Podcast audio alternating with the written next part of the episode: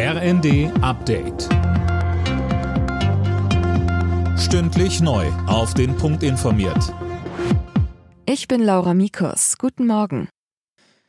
Deutschland würde die Lieferung von Leopard-Kampfpanzern an die Ukraine durch andere Staaten nicht blockieren. Das zumindest hat jetzt Außenministerin Baerbock gesagt.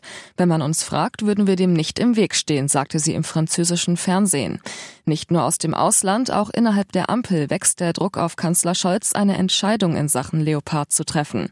Grünchef Omid Noripur sagte im ersten. Wenn wir jetzt Staaten haben in der Europäischen Union, die sagen, gebt uns wenigstens die Erlaubnis, dass äh, wir die Leos, die wir irgendwann mal von Deutschland bekommen haben, weitergeben dürfen, dann verdienen sie eine schnelle Antwort.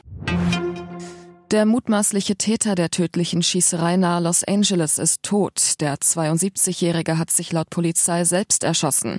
Er wurde in einem Lieferwagen gefunden, nachdem zuvor gefahndet worden war.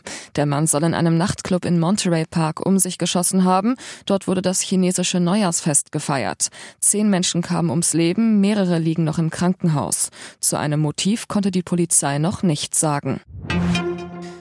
Bei ihrem Treffen in Brüssel haben die EU-Außenminister heute wieder einige wichtige Themen auf dem Zettel. Sie beraten unter anderem über eine Aufstockung der Militärhilfe für die Ukraine.